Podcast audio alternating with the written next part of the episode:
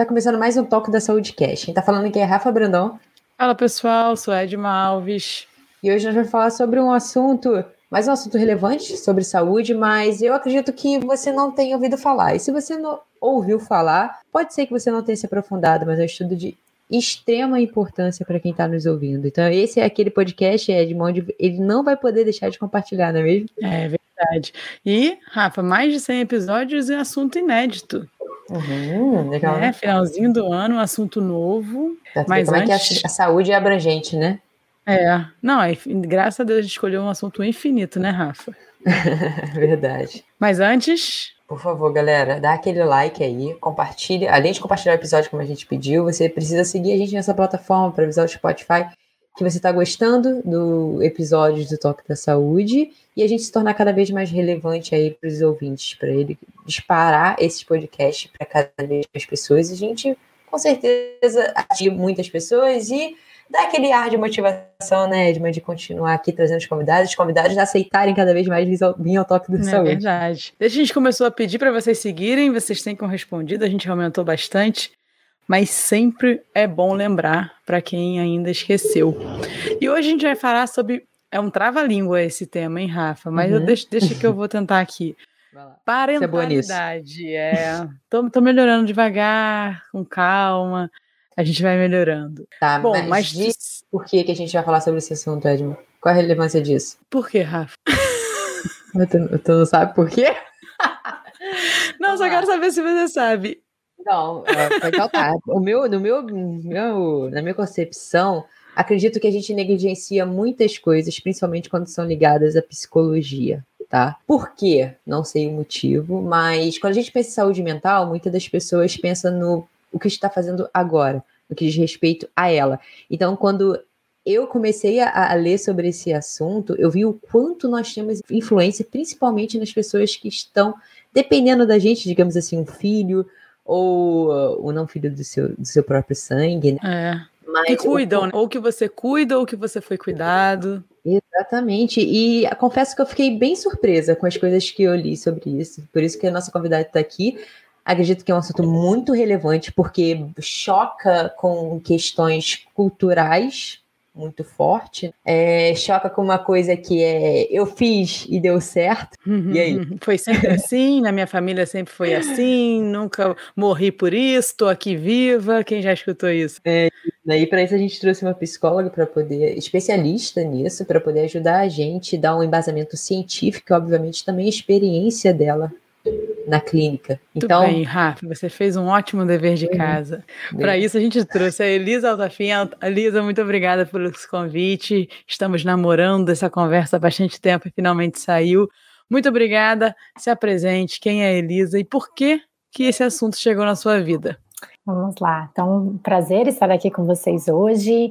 Muito obrigada, Edma. Muito obrigada, Rafa, pelo convite. Estou muito feliz de compartilhar aqui esse momento com vocês. Eu sou Elisa Altafim, como vocês já mencionaram, sou psicóloga é, e também atuo aí na área de parentalidade, sou docente na Universidade de São Paulo, na pós-graduação, na área de saúde mental. Né? E na área de saúde mental, quando a gente fala de saúde mental, a gente também fala de primeira infância, a gente fala de prevenção de violência e principalmente de parentalidade, que são uh, os temas que eu pesquiso. Então, a parentalidade surgiu aí na minha vida acho que na vida de todos surge, né? Desde, desde o momento que você tem o primeiro contato com, é, com seus pais, com os principais cuidadores, com aquelas pessoas que, que exercem a função parental, que cuidam, que educam, que têm. Ah, que vão no dia a dia aí cuidando, educando, ensinando. Então, a, a, forma como os pais cuidam e educam seus filhos é chamada de parentalidade. E a gente tem a parentalidade positiva e a gente tem também a parentalidade negativa. Infelizmente, a gente tem práticas parentais negativas. Quando eu estou falando de saúde mental, eu falo de, também de fatores de risco e de proteção para o desenvolvimento. Então, tem muitos fatores de risco, né? Que, por exemplo, a, questão, a própria questão da pobreza é um fator de risco para o desenvolvimento a gente tem fatores como, por exemplo, álcool, drogas, enfim, vários fatores que são fatores de risco para o desenvolvimento. E a forma como os pais cuidam e educam seus filhos, elas podem atuar tanto como fatores de risco como como fatores de proteção. A boa notícia é que a gente pode uh, atuar nesse fator de risco, a gente pode melhorar a forma como os pais cuidam e educam seus filhos. Uhum. Então, é, e por isso que é tão importante a gente falar sobre esse tema. Legal, né? Porque eu acho que é muito comum, é, pelo menos agora com a rede social, alguns memes e algumas pessoas postando uh, relacionado ao cuidado dos filhos dele de uma forma um pouco assim agressiva no sentido de eu sei o que eu tô fazendo, quem cuida do meu filho sou eu. Mas não é bem assim, né? Porque a gente tá vendo que tem uma ciência por trás disso, porque tem muitas questões que influenciam tanto positivamente quanto negativamente. Rafa, bem, bem importante você tocar nesse tema. A gente sempre fala que é, é claro que a forma como você foi cuidado e educado, ela teve, tem a sua importância, mas a gente precisa ficar atento, porque a ciência já demonstrou ah, vários efeitos negativos, por exemplo, do uso da punição física. E muitas vezes esse é um fator que acaba se repetindo aí ah, nas gerações. E na medida que a ciência foi demonstrando alguns fatores de risco, e a gente tem diversos fatores, como alguns fatores físicos, muitas crianças acabam sendo mortas, feridas ou incapacitadas por punição corporal a cada ano. A gente tem também aspectos aí dos aspectos mentais, tem os transtornos comportamentais e de ansiedade, a depressão, baixa autoestima, a própria autoagressão, então, é, que às vezes acontece, começa a aparecer muitas vezes ali na adolescência, as tentativas de suicídio, a questão de álcool e drogas, a instabilidade emocional. Então, muitas vezes, os efeitos, eles não são a curto prazo, mas eles podem, inclusive, ser a longo prazo. Eles são a curto e longo prazo. Aspectos de saúde, como, por exemplo, a questão da asma, tabagismo, desenvolver um câncer, problemas relacionados ao álcool, a enxaquecas, doenças cardiovasculares, a própria obesidade, tudo isso a ciência já demonstrou que pode estar vinculada e relacionada aí à questão da parentalidade, às práticas de punição física. Então, por isso que a gente precisa estar tão atento para esse tema. E na própria relação aí, pais e filhos, que quando a gente não tem uma parentalidade positiva, acaba influenciando. A criança pode muitas vezes sentir medo, sentir a própria rejeição. Então, tudo isso influenciando no desenvolvimento atual e no desenvolvimento futuro. Então, a parentalidade, as práticas positivas e negativas, elas têm uma, uma consequência a longo prazo e para a vida toda.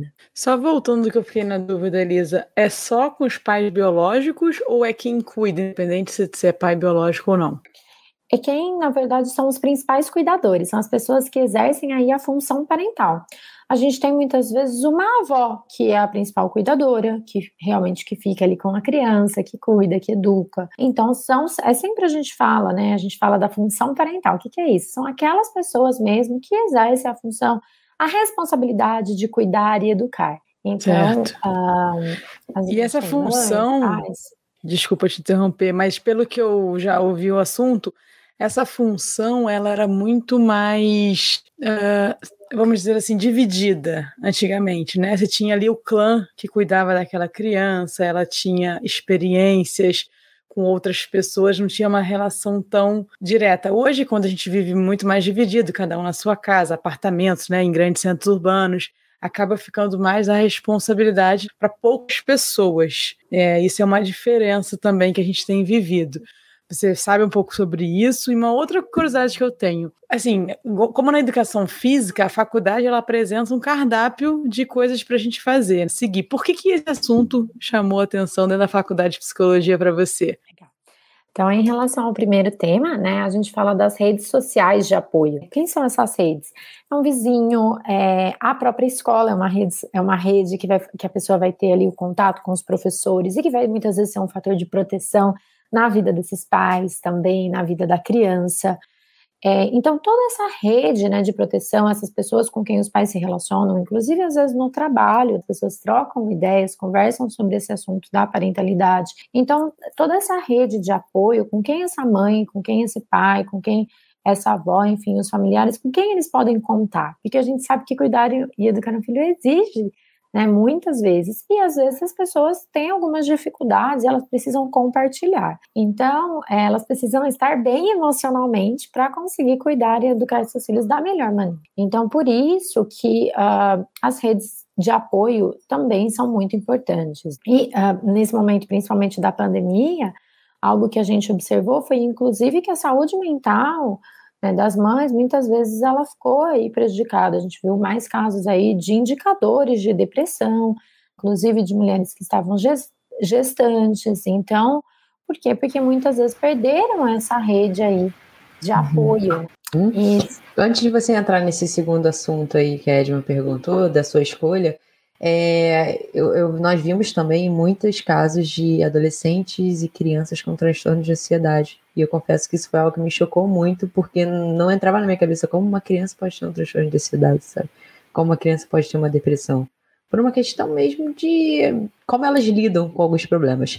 É, de acordo com essa pandemia, com isso você está falando, né, da influência que os pais têm, pode ser que esse quadro agravando na pandemia tenha vindo dos pais, que acaba de alguma forma influenciando nesse transtorno com as crianças, não tem nada a ver. É claro que a forma como os pais cuidam, né, e com seus filhos, eles influ ela influencia sim né, no comportamento da criança, na saúde mental, né, mas a gente também não pode culpabilizar só uhum. os pais, porque muitas Sim. vezes os pais durante a pandemia se sentiram sobrecarregados eles também viveram momentos de estresse, eles também viveram momentos difíceis. Por isso que a gente fala, inclusive, da importância das políticas públicas para apoiar essas famílias, a gente, as próprias redes aí que a gente fala de proteção, para oferecer esse suporte, esse apoio, porque muitas vezes os pais não sabiam como lidar.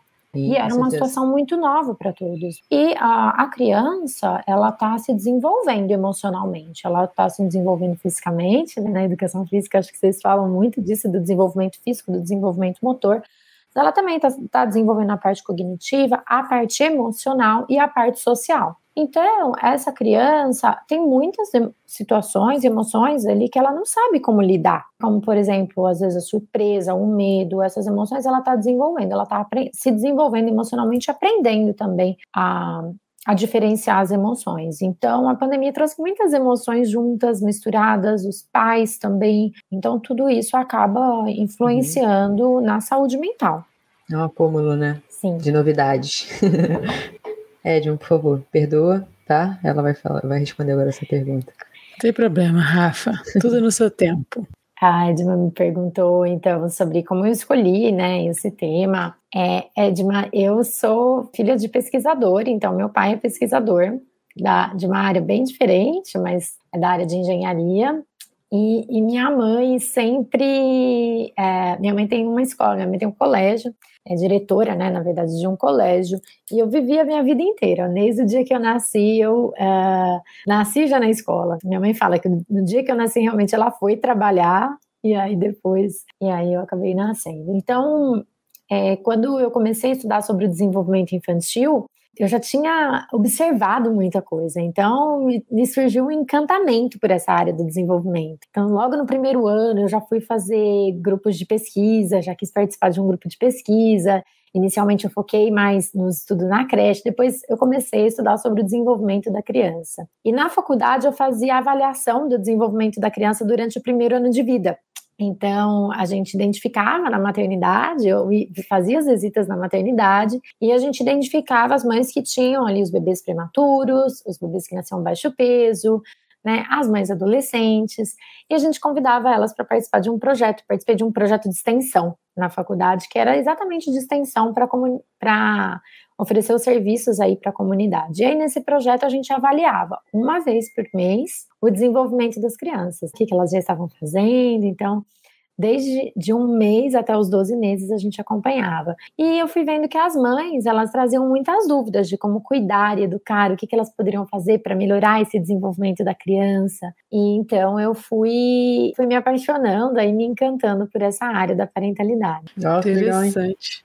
Interessante, porque essa, essa área infantil, vamos dizer assim, na educação física, ela é, não é tão. Tem pouco. Eu diria, eu acho que eu tive uma matéria, talvez seis meses, assim. É, então não me chamou muita atenção na faculdade. Eu fui ter contato com essa área mais psicomotora, de desenvolvimento né, motor, mais depois já formada, que fui estudar outras coisas e tal. Então, de fato, passou batido na faculdade. Mas na educação física a gente sabe que muita coisa é importante logo no início, que a gente chama da primeira infância. Né? Muito dos movimentos ali são. É muito importante o estímulo ao movimento nessa fase. E a gente tem bastante também já coisa saindo que crianças que se movimentam mais são adultos que se movimentam mais, uh, apresentam melhores aspectos de saúde já quando adultos, alguns marcadores. Então, para o movimento, a primeira infância é muito importante. Então, eu queria saber se também é, com relação ao cuidado, a primeira infância tem uma importância, se sim, se não e o porquê? A primeira infância ela é uma janela de oportunidades para o desenvolvimento da criança. Do zero aos três anos é a época que o cérebro mais se desenvolve. Então, por isso que é tão importante os estímulos e é por isso que é tão importante esse, esse bate-bola que a gente fala, né? Essa troca então, quando eu vou lá, quando a mãe dá um sorriso para a criança, a criança sorri, quando a mãe, a criança faz um som, a mãe imita esse som, ela está tendo uma troca ali. Então, essa troca ela é fundamental para o desenvolvimento, inclusive para o desenvolvimento cerebral da criança. Então, se a criança faz um movimento, a mãe faz um movimento também, ah, e se ela está estimulando o desenvolvimento motor também, mas ela está desenvolvendo o social, o emocional, é tudo muito junto quando a gente fala de desenvolvimento. Sim, é até chato hoje em dia dividir, mas às vezes a gente divide mesmo, não tem muito. É, a gente divide até para a gente entender. Mas, por exemplo, quando eu estou ali, coloco a criança de bruxo, né, e oferecer um brinquedo para estimular ela a tentar pegar o brinquedo, eu estou estimulando ali o desenvolvimento motor e eu estou interagindo com essa criança. E essa interação ela é fundamental. Então, é a época, a primeira infância, que vai do zero aos seis anos, é a época que o cérebro mais se desenvolve. É uma janela de oportunidades para a criança, então é por isso que é tão importante os pais cuidarem, educarem, oferecendo carinho, amor, afeto e principalmente estimulação, que a gente sabe que através da estimulação, dessa troca, é que vai ser garantida aí o desenvolvimento. Ah, legal. Você tocou sobre um assunto no começo do podcast que é altamente polêmico, na minha opinião, entre as pessoas que não estudam isso, obviamente. Em uma das pesquisas que nós fizemos antes de, de gravar esse podcast, que foi uma matéria que saiu a respeito de uma participação sua, eu acho que foi em um congresso, e tem um abre aspas que diz que três a cada quatro crianças sofrem algum tipo de violência do seu cuidador. Fecha aspas. O que, que a gente pode considerar primeiramente violência, Elisa? É só única exclusivamente, por exemplo, uma violência física? Não, a gente tem os diferentes tipos de violência. A gente tem a violência física, como puxão de orelha, tapas, palmadas, é, espancamento, enfim, esses são alguns tipos de violência física. A gente tem a violência verbal e psicológica, xingar a criança, né, diminuir a criança, chamar de chato, feio, burro, enfim, tudo isso são tipos de violência. A gente tem a violência sexual, que é tanto o próprio ato como a própria exposição. A gente tem também a questão da negligência. E aí a gente tem a negligência, as questões aí de, de saúde, como não levar uma criança ao médico, não oferecer os cuidados necessários, não atender às necessidades básicas da criança, como a própria alimentação, a própria questão do afeto e da saúde. Então a gente tem esses quatro tipos aí de uh, violência. E quando a gente olha para esse dado, né, um dado que veio inclusive de um relatório uh, da Unicef que trouxe esse dado, é um dado alarmante. Quando a gente olha para o Brasil, a gente tem diferentes pesquisas, normalmente a gente tem em torno de 50% aí das famílias utilizando algum tipo de punição física. A gente fez uma pesquisa durante a pandemia, esse número foi ainda maior, foi em torno de 67%. É uma pesquisa que foi inclusive é, realizada pela Fundação Maria Cecília Souto Vidigal e que mostrou aí que a, é, as famílias utilizavam algum tipo, né? Gritar com a criança, dar um chacoalhão, uhum. dar uma palmada, pegar força pelo braço, chamar de burro chato. Então, todas essas são práticas negativas. Né? E a gente sabe é, que muitas vezes as, os pais, hoje pais, né, foram cuidados e educados por meio da punição física. E às vezes eles acabam repetindo essas práticas, porque eu fui cuidado dessa maneira e deu certo. Então, mas na verdade, a gente sabe que hoje a ciência já demonstrou os riscos aí Uh, que existe uma maior probabilidade da criança desenvolver diferentes tipos de problema, como eu mencionei para vocês, tanto uhum. de saúde física quanto de saúde mental. Então hoje a gente uhum. já conhece esses impactos negativos. É muito parecido com o filtro solar. Antigamente a gente ninguém usava filtro solar, né? Hoje a gente já sabe que se a gente não usar o filtro solar, a gente tem uma maior chance de desenvolver o câncer. Uhum. A mesma coisa é a questão a questão do cigarro, né? Antigamente as pessoas fumavam, hoje a gente tem legislação para isso, hoje a gente sabe que se eu fumar eu tenho uma maior chance de desenvolver aí um câncer. E são os seus filhos, por exemplo, os pais que às vezes estão cuidando, quem está exercendo a, a função parental, e aí você vai arriscar. Então tem todas as consequências negativas. As crianças são crianças, elas não têm como se defender. Uh, gera marcas, gera cicatrizes aí, e, e, por isso que a gente fala tanto dos fatores de proteção. Por isso que a gente precisa investir nessa área para a gente proteger. A gente tem um grande trabalho para a gente proteger, para a gente orientar, porque muitas vezes os pais também acabam batendo, às vezes, por não saberem outras estratégias. Né? Então, quando a gente uhum. ensina outras estratégias, a gente fala de outras estratégias e que eles percebem que funcionam. Eles acabam uhum. utilizando outras estratégias. E também tem um aspecto bem importante que é a regulação emocional. O que, que é isso? Eu aprender a controlar as minhas emoções no momento que a criança, por exemplo, tem um comportamento ali que para os pais pode ser desafiador, como uhum. a birra. Então, às vezes vai gerar raiva nos pais, às vezes vai gerar vergonha, porque a raiva encobre outros sentimentos. Sim. Então, o que, que eu faço nesse momento? Então, quando os adultos aí, os cuidadores aprendem a se acalmar, para depois agir, muitas uhum. vezes eles evitam aí muitas práticas negativas. Uhum. É, é, acredito que ninguém tenha o prazer de bater numa criança porque é o seu filho. Teoricamente, você tem amor por aquela pessoa.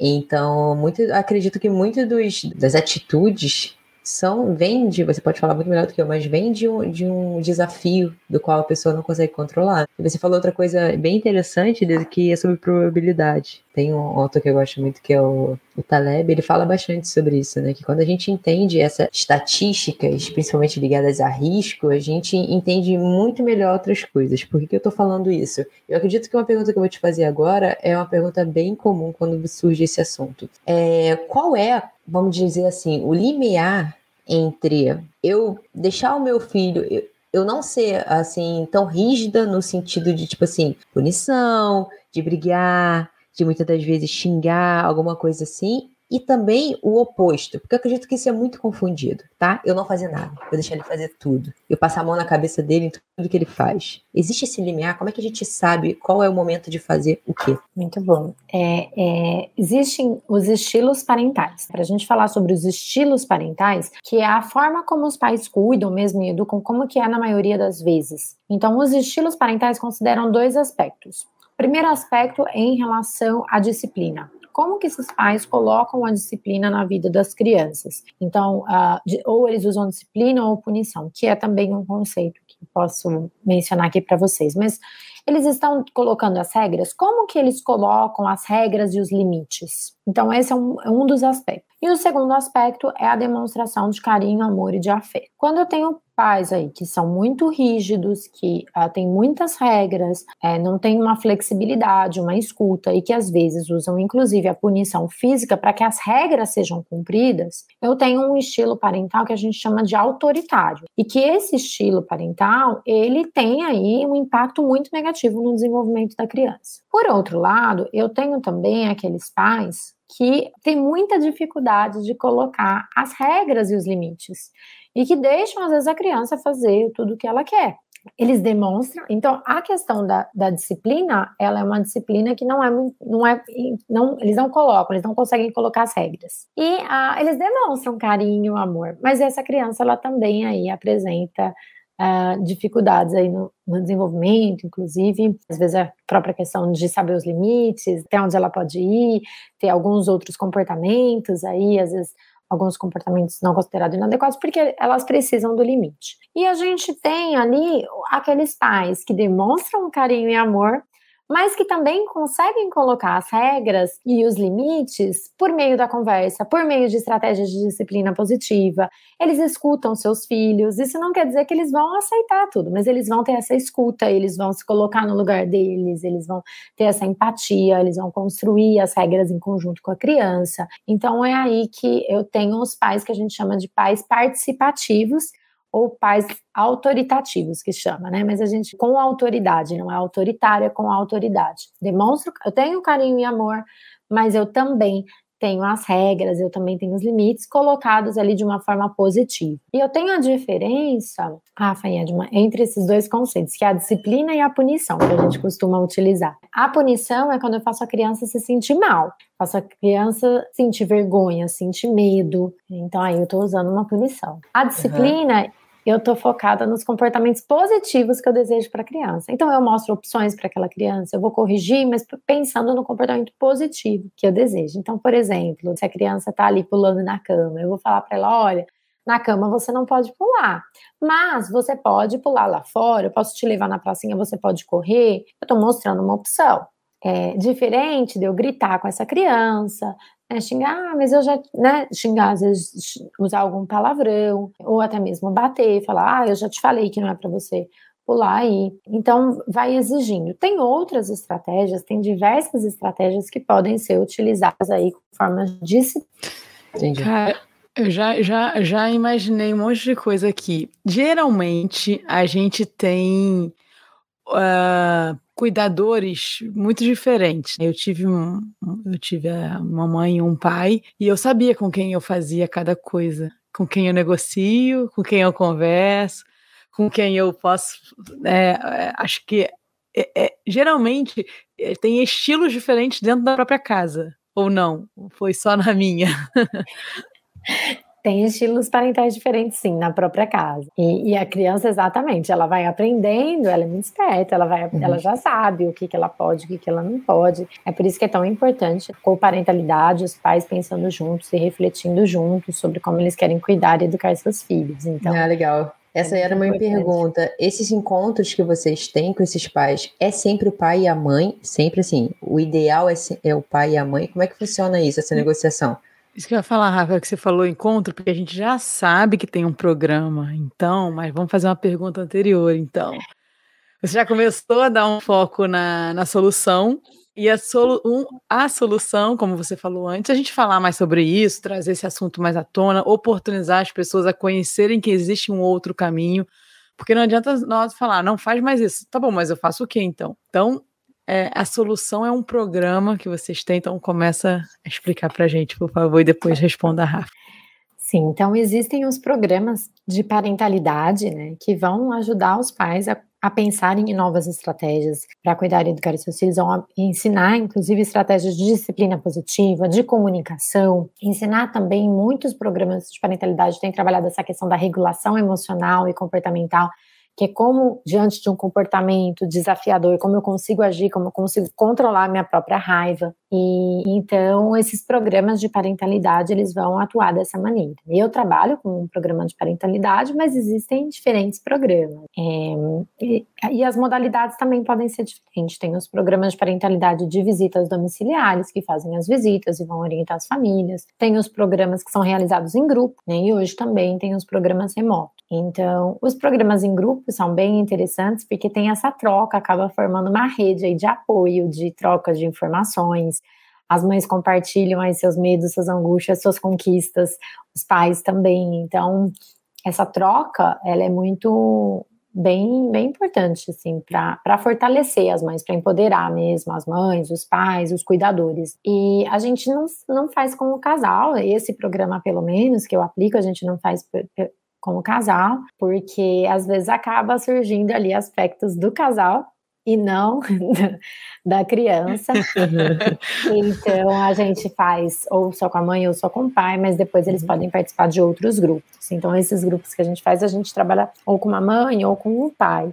Mas, uhum. e não com o casal junto, porque às vezes tem uma mãe que não está com o casal, enfim, e podem uhum. surgir. Mas existem grupos, outros grupos, que são com enfoque no casal, né? Então depende muito do programa de parentalidade que, que E esses programas, vocês atuam com pais de crianças de 0 a 6 anos, é isso? Ou não tem limite? Pode ser qualquer idade, tem um filho de qualquer idade? É, esse programa que eu atuo, que chama Programa ACT, para educar crianças em ambientes seguros, ele é inclusive um programa da Associação de Psicologia Americana, já está presente em diferentes países, e aqui no Brasil também, inclusive aqui no Brasil a gente já tem conseguido implementar, inclusive enquanto política pública, Então, essa é, é uma ótima notícia. Uma vitória boa. Legal. Uma vitória. Ótima mesmo. E a gente tem mostrado a evidência científica desse programa aqui no Brasil. Então, algo que a gente se dedicou muito quando a gente trouxe o programa para cá foi ver se ele produziu os mesmos efeitos que ele tinha nos Estados Unidos, que ele né, já tinha demonstrado. E sim, o programa foi eficaz para melhorar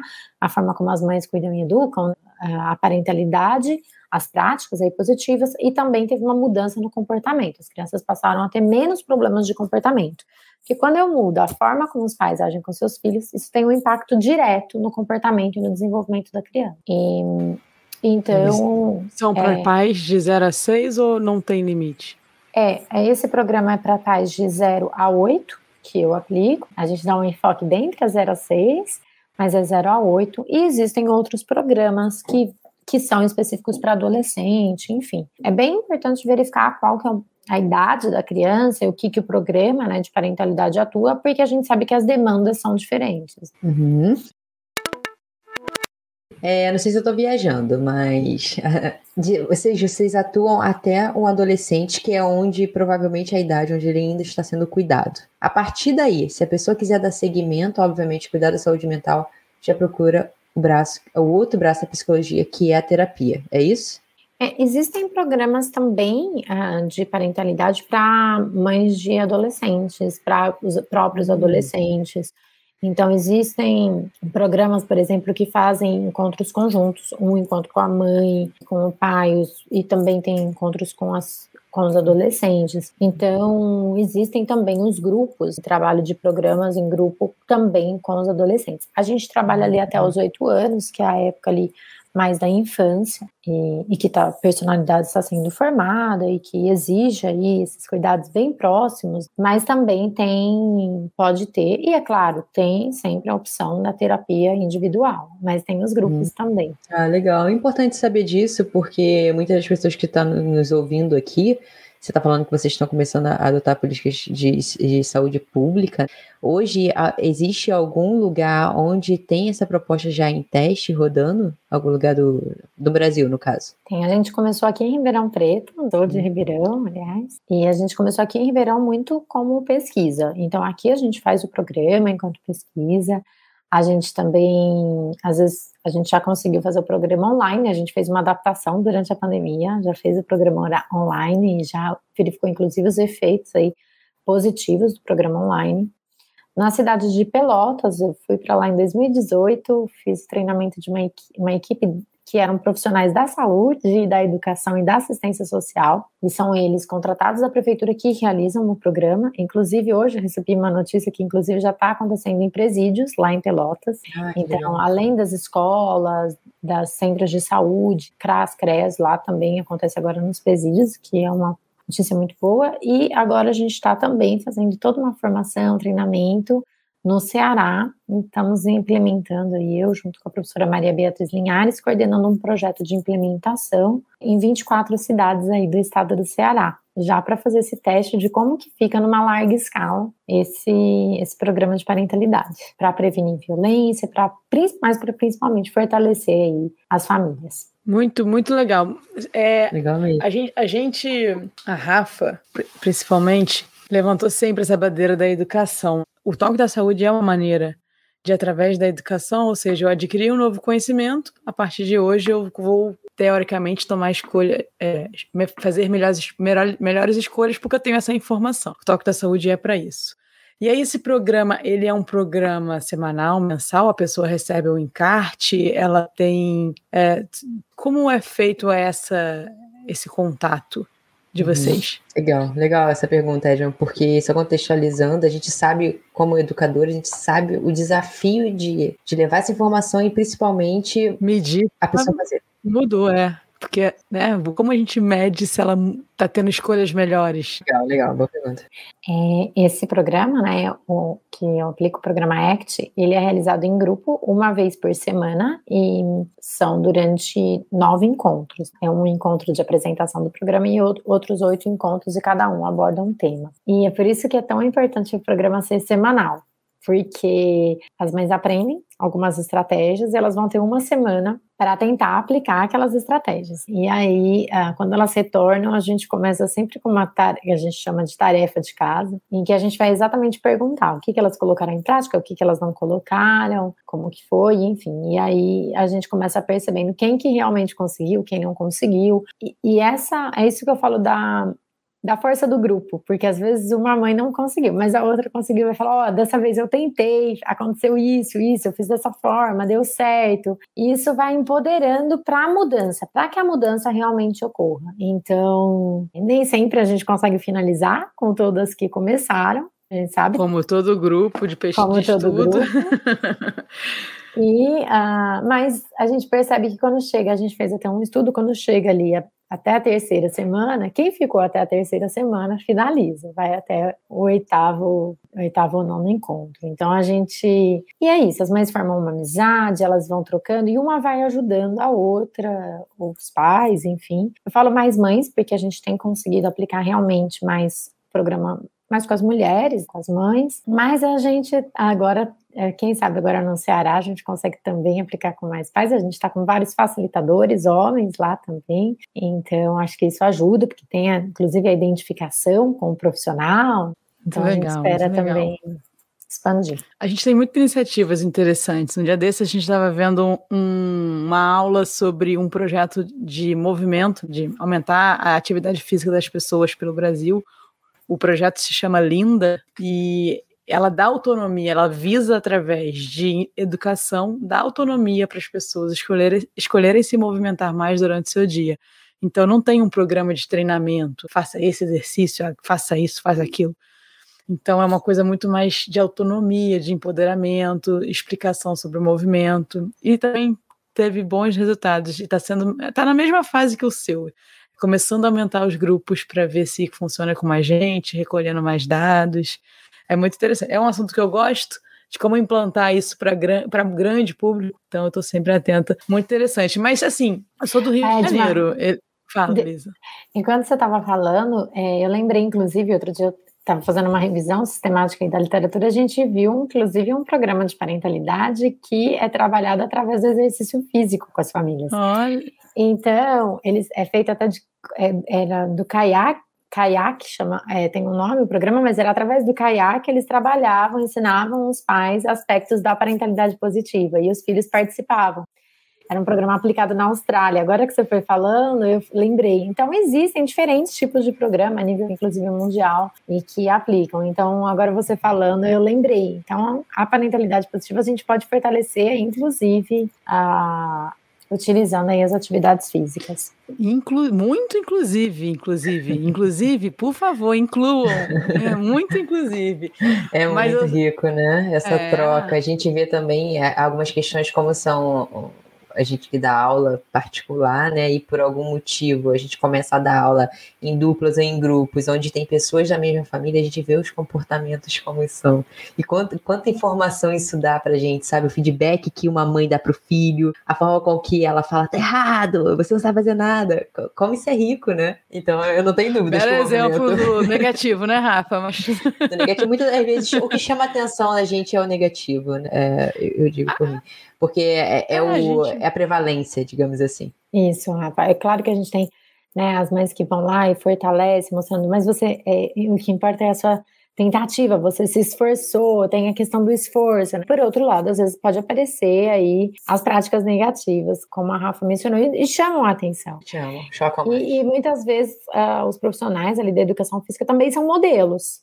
Então, quando eles vão lá e encorajam, eles estão sendo um modelo para às vezes para as famílias, para elas fazerem inclusive igual, encorajar de uma outra forma, estimular. Ah, legal, hein? Legal. Sim, isso. mas que eu, o que eu ia perguntar é, eu sou do Rio, eu como eu procuro esse programa? Eu jogo no Google, eu vou na escola do meu filho pergunto se a escola oferece, eu vou na minha psicóloga. Bota uma pressão, né? Manda uma mensagem pro condomínio. Eu imaginei, que, eu imaginei que deve ser um link óbvio, né? Estar na escola, ter algum link com a escola, porque é onde as crianças buscam, onde os pais hoje em, em centros urbanos buscam a sua maior rede de apoio. É, Existem essas parcerias ou não? Onde eu busco esse, esse pro, programas ou auxílios ou condutas que possam me ajudar? Na escola, muitas vezes existem os programas né, de parentalidade, tem acontecendo cada vez mais, assim, é claro que às vezes não são estruturados. Ainda aqui no Brasil, a gente tem poucos programas de parentalidade, ainda é um assunto muito novo, é algo novo, então, mas que tem aumentado. Então, as escolas, às vezes núcleos de saúde de, né, da família, por exemplo, CRAS, CREAS, às vezes tem esses já centros vinculados, ou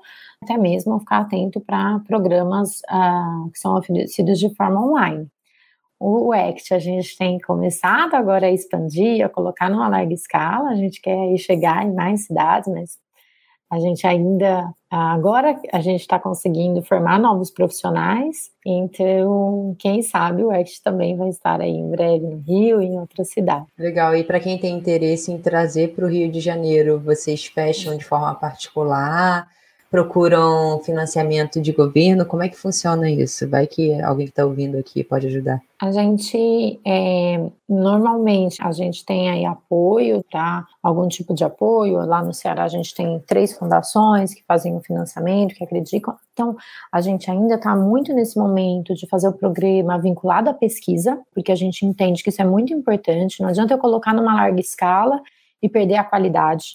Então, a gente quer manter essa qualidade. Então, é, todo o processo de implementação no Ceará está tá sendo feito baseado em pesquisa. Então, isso é bem importante. É, a gente tem um site do laboratório que chama Lapredes, e que é um site uh, da USP, as pessoas podem procurar, acompanhar e saber mais. A gente tem um outro programa que chama Fortalecendo Laços, que é um programa de video coaching remoto, que a gente manda mensagens no celular, que a gente acabou de demonstrar a eficácia desse programa e estamos pensando em como a gente vai colocar uma larga escala e lá vocês podem ter informações. Eu também estou sempre nas minhas redes publicando, oferecendo informações. Então. Legal. Qual é o seu Instagram? Fala aí para a galera.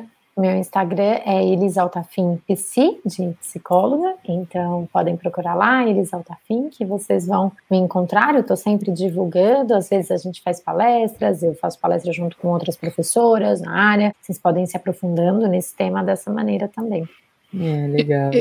Esse negócio de mensagem que você falou, Rafa, é os nossos alertas. Eu acho que em breve a gente pode fazer uma unificação de alertas da saúde durante o dia, assim, sabe? É, tipo é, do assim, tempo ó, aí? Previsão de chuva? Beba água, ah, mexa-se e aproveita e fala que se ama o seu filho. Vai lá e faz um carinho no seu filho. tipo, três mensagens no mesmo torpedo. Torpedo não se usa mais, né? SMS, mensagem, sei lá. É usa, é. claro que usa.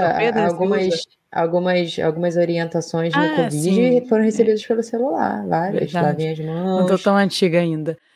Mas eu queria voltar no assunto de que eu, você, durante sua fala, Elisa, eu lembrei muito de uma amiga. Eu tenho uma amiga que tem três filhos. Então, ela, é, a gente zoa que ela é nosso exemplo, assim. E ela falava uma coisa, ela já até veio aqui no Talk, inclusive, tem um episódio com ela, Clarissa, procurem. Ela falou o seguinte: muitas das vezes que eu me via dando uma patada ou irritada com meu filho era porque eu estava estressada, eu estava cansada. Eu, eu, eu percebi, eu estava sei lá quantas horas sem tomar banho sem dormir direito e tal. Então, era, era eu descontava nele uma coisa que estava acontecendo comigo. E, logicamente, o autoconhecimento dela depois de três filhos fez ela perceber isso hoje com mais facilidade. Mas por que eu estou te puxando isso? Eu queria que, que a gente se encaminhasse aqui mais para o fim com algumas dicas práticas. Acho que uma delas é isso, né? Claramente a Rafa ama esse assunto. Quanto mais você se conhecer, mais você estiver atenta e se percebendo, mais você vai perceber que é sobre você algumas coisas. E você falou duas coisas muito interessantes. Disciplina, é os limites, que me remeteu a um outro livro que eu li. Às vezes a gente acha que a nossa comunicação tá clara, que a criança tá óbvio que aquilo não pode, ou que eu já falei aquilo, mas às vezes você não falou, não tá claro que é, é aquele limite, não tá. Então, também imagino, gostaria que você falasse mais um pouco sobre isso. E você falou uma outra coisa sobre formas positivas de se falar. Talvez não começar tanto uma frase com não, não faça isso. O que, que você quer que eu faça, então, né? Dar aquelas opções. Então, eu queria que você terminasse com, com esse misto de dicas práticas aí pra gente, por favor, Elisa. Vamos lá. É, de uma primeira dica prática, eu vou partir dessa sua amiga, que ela falou que às vezes ela estava bem estressada, cansada, né? A gente tem, a gente tem que saber o nosso momento também de dar um tempo para a gente mesmo e fazer outras coisas e ter o apoio e pedir ajuda. dividir com outras pessoas, aceitar ajuda, seja pai da criança, seja com a avó, seja com uma amiga, com quem que eu posso dividir? Então, é muito importante a gente dividir as atividades, enfim, ter com quem contar, então ampliar a rede. Mas nos momentos que a gente está muito nervosa, às vezes a gente vai usar alguma prática negativa. E aí uh, tem muitas estratégias para você se acalmar. A própria questão da respiração, perceber o corpo, ele te dá sinais. Às vezes tem gente que começa a tremer, tem gente que começa a suar, tem gente que fica vermelho. Então, o teu corpo te avisa. Como vocês falaram, você se conhece, o corpo vai avisando. Então, percebeu que está nervosa, esse não é o momento de agir. Porque a chance de você fazer alguma coisa que você vai se arrepender e usar uma prática negativa é alta. Você pode, então, esvaziando essa raiva e às vezes que está encobrindo outros sentimentos. Então, você pode fazer uma caminhada, você pode fazer uma atividade física, são co coisas aí que diminuem esse estresse, essa raiva. Você pode jogar uma água no, no rosto, nas mãos, fazer algo que você gosta, escutar uma música, sair da situação. É, tudo isso vai te ajudar a diminuir uh, o nervosismo ali daquele momento. Então, essas são umas dicas práticas. Outra dica bem prática, assim, é, é a questão que você perguntou dos limites. As regras, muitas vezes, elas não são claras. Então, é, você falou, às vezes, o que não pode, mas a criança, você não mostra para a criança o que ela pode fazer. Então, aí ela não vai entendendo o que ela pode. Então, mostrar sempre o que, ó, você não pode fazer isso, mas você pode fazer essa outra atividade. Isso é bem, bem interessante. A criança também chega ali perto dos três anos, ela quer mostrar que ela tem autonomia né? É, que ela é independente. Então, tem uma estratégia que a gente fala que é dar escolhas. Você oferece duas opções para a criança: você quer fazer isso ou aquilo. E aí a criança vai ter a oportunidade de fazer escolhas. E são coisas simples: você quer tomar banho agora ou você quer tomar banho daqui 10 minutos, a hora que você acabar de brincar? E coloca o celular para pitar. A hora que deu 10 minutos, ó, Lembra que a gente combinou? Você vai fazer, estimulando a criança a pensar no que ela combinou, ela ter atitudes, então isso tudo vai, vai ajudando. Né? Então, falei aqui algumas dicas práticas, inclusive que envolvem a comunicação, como eu me comunico com essa criança, e acho que só é isso, assim. Show! É isso, pessoal. Legal. Episódio 58. E falei de atividade física. Verdade. é, se não falar de atividade física, não volta. Acho que eles era boa naquele negócio das provas da escola, né? Que você tem que falar várias palavras e formar um texto. Ela era boa, cara. Aquela não tinha isso na minha escola, não, Rafa. Não? Jura? Não. Você formar um texto que tem que usar as palavras tal, tal, tal. É, não, não tinha. a primeira vez que eu vi isso foi com a Tata Werneck na MTV, na, tinha que passar uma rima com essa tal palavra. Aí ela aí aqueles caras lá faziam. Muito bom, bom, Elisa, no Toque da Saúde, todo convidado passa por quatro perguntas finais. Você achou que que estava difícil até agora? Não estava. Agora que começa a parte difícil do programa. Para você, Elisa, o que é saúde? Saúde é bem-estar e você está bem, tanto fisicamente quanto a parte mental. É um conjunto. É legal, hein? Vamos, aproveitar, então. Começa a mentoria, Rafa, anota aí, hein? Quando você como você, como psicólogo, para você mesma, né? Como você percebe, fala assim, hum, minha, minha, saúde mental não tá legal. Assim, quais critérios de dia a dia, assim, que, que você mesmo percebe que pode estar tá mais descontrolada, desequilibrada, vamos dizer assim? Acho que é tudo a gente tentar buscar esse equilíbrio. Né? Se eu tô muitas vezes dificuldade para lidar com uma situação, tô ficando muito nervosa com algumas coisas, quando eu tô muito focada em algo, tô, não consigo olhar para as outras coisas da vida, para os outros aspectos. A vida vai mostrando, o corpo vai mostrando, o próprio cansaço. É um conjunto.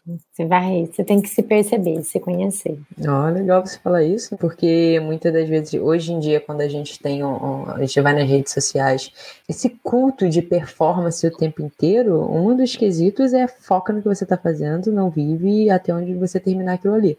Então, isso para psicologia, para saúde mental, não é algo bom, é isso?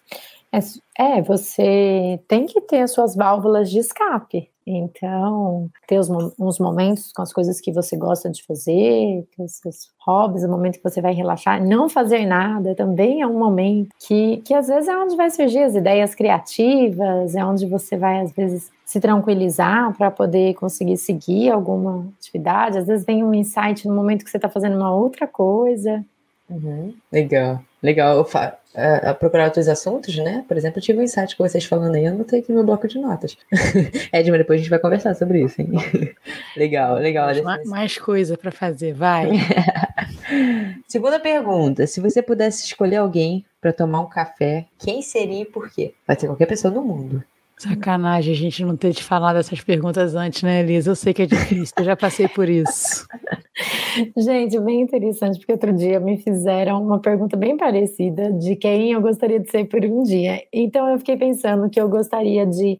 Eu chamo Elisa Raquel. E Elisa, Elisa, Elisa e Raquel são os nomes das minhas duas bisavós. Então, é, ambas já faleceram, mas eu gostaria muito de tomar um café com a minha bisavó e porque eu tenho certeza que ela foi uma mulher incrível. Então, com a Raquel e também com a Elisa, eu queria conhecer mais. Sei que isso não é possível, mas eu queria tomar um café com elas e para conhecer, inclusive, mais a história da família, aprender mais ainda sobre parentalidade. boa, boa. Muito bom. E um erro que você cometeu uh, em vida pessoal, vida profissional, como você quiser, e deixa de lição para a gente não errar. Uhum. Ah, a gente quer às vezes né, ser, ser muito perfeito assim e a gente se cobra demais. Acho que eu sempre me cobrei demais. Então a gente tem que às vezes não se cobrar tanto, porque senão a gente acaba, inclusive, adoecendo. E a gente precisa confiar na gente também, confiar nas nossas habilidades aí. Legal, legal. E agora a pergunta enviesada para nós, profissionais de movimento. Ah. Se você fosse um exercício, um movimento, uma aula, um esporte, tanto faz, só tem que ser movimento. Qual você seria e por quê? O que, que esse movimento que você escolheu te define? Eu tô fazendo beach tênis. Eu, olha. Você eu... e metade do Brasil, né? Sei. Todo mundo do Brasil. Beach tênis, cara, sério. Mas assim, foi muito interessante porque eu nunca, nunca me interessei tanto por esportes, faço minhas caminhadas, fazia às vezes né, meditação, mas esporte eu nunca, nunca foi. O meu marido já não, já adora fazer isso, e ele tentava sempre me empurrar para algum esporte.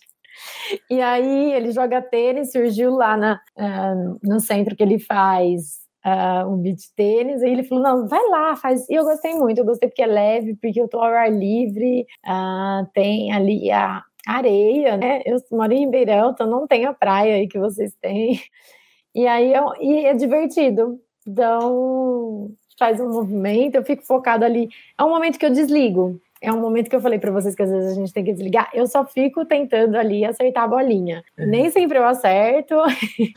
Muitas vezes eu não acerto, mas eu dou risada. E eu fico tentando acertar.